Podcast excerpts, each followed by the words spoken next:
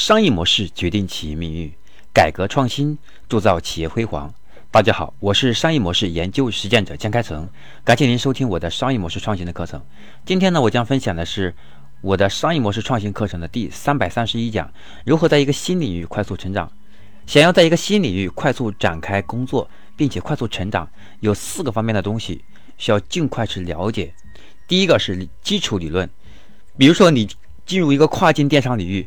你就要了解跨境电商相关的基础知识，比如术语、模型、方法、流程等等，这些语言最基层的东西，要不然就听不懂了。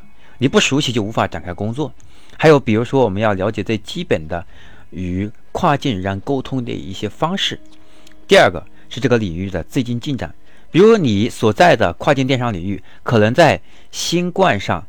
或者是其他的事情上对我们有影响很大，或者是相对的国际贸易关系等等，我们只有了解一些宏观环境，了解这个行业的发展方向，并且随着科技的发展和外部环境的变化，到底有什么新的进展，有什么新的知识或者新的技术、新的模式涌现出来，我们要去关注，慢慢的我们才能够真正的走在前沿，不会被我们的认知低而落后。或者是在这市场当中呢，处于一种相对落伍的状态。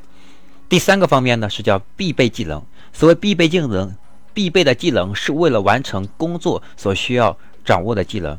必备技能是相对于说你当前要做的工作来讲的，他们是在新领域众多技能中的一个小部分，他们不必大而全，只要你能够依此而来顺利展开工作就行。比如你当前的任务是要用相关相关的工具。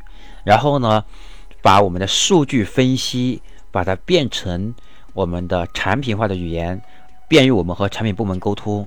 那这个能力就是我们属于必备的能力之一。等等，还有其他的需要我们自己根据当前工作所需要的来提升相关的必备技能。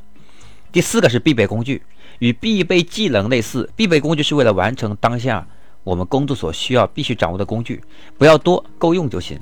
为了尽快展开工作。我们要尽快的使用工具，使我们的效率更高。因此，这四个内容是我们在进入一个新领域成长必须要去了解的。我是商业模式研究与实践者江开成，感谢您收听我的课程。